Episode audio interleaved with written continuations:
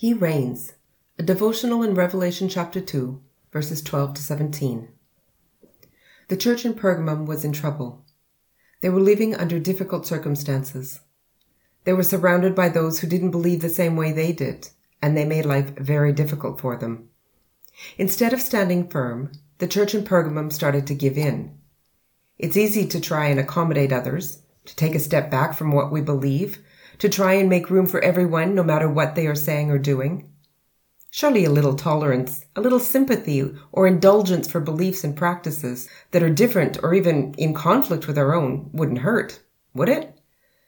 When they started to be more tolerant, the persecution became less. But before long, it was hard to tell the difference between the culture and the church. They began to lose their prophetic voice. The battle cry of our generation is tolerance. We should all just be okay and accepting of what everyone wants to believe.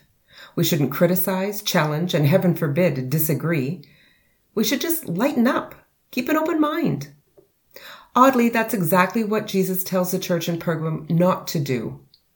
They had won some victories, but sadly, they had started to become tolerant of some other beliefs that were very much against what Jesus had taught. Jesus tells them to turn away and turn back to the truth. We need to have a generous faith, one that allows people to be diverse but unified.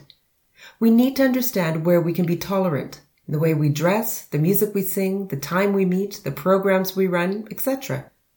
But there are other things where we must remain intolerant, adding or subtracting from who Jesus is, denying his death and resurrection, our salvation only through Jesus and that by grace, or changing our understanding of truth and holiness. These things are for us foundational and they can't be changed, moved, or accommodated to, not even for an insistent and demanding culture. We need to overcome our fear of the word intolerant and understand that in order to love Jesus, to serve him, and to be citizens of his kingdom, there are things we must be intolerant of. But in our intolerance of false doctrine and cultural perversity, we are not free to hate, to abuse, to mock, or to kill. While we cannot tolerate the world's ever changing understanding of reality, we still must love the world as God does and do whatever we can to introduce them to the one who loves them much more than we ever could.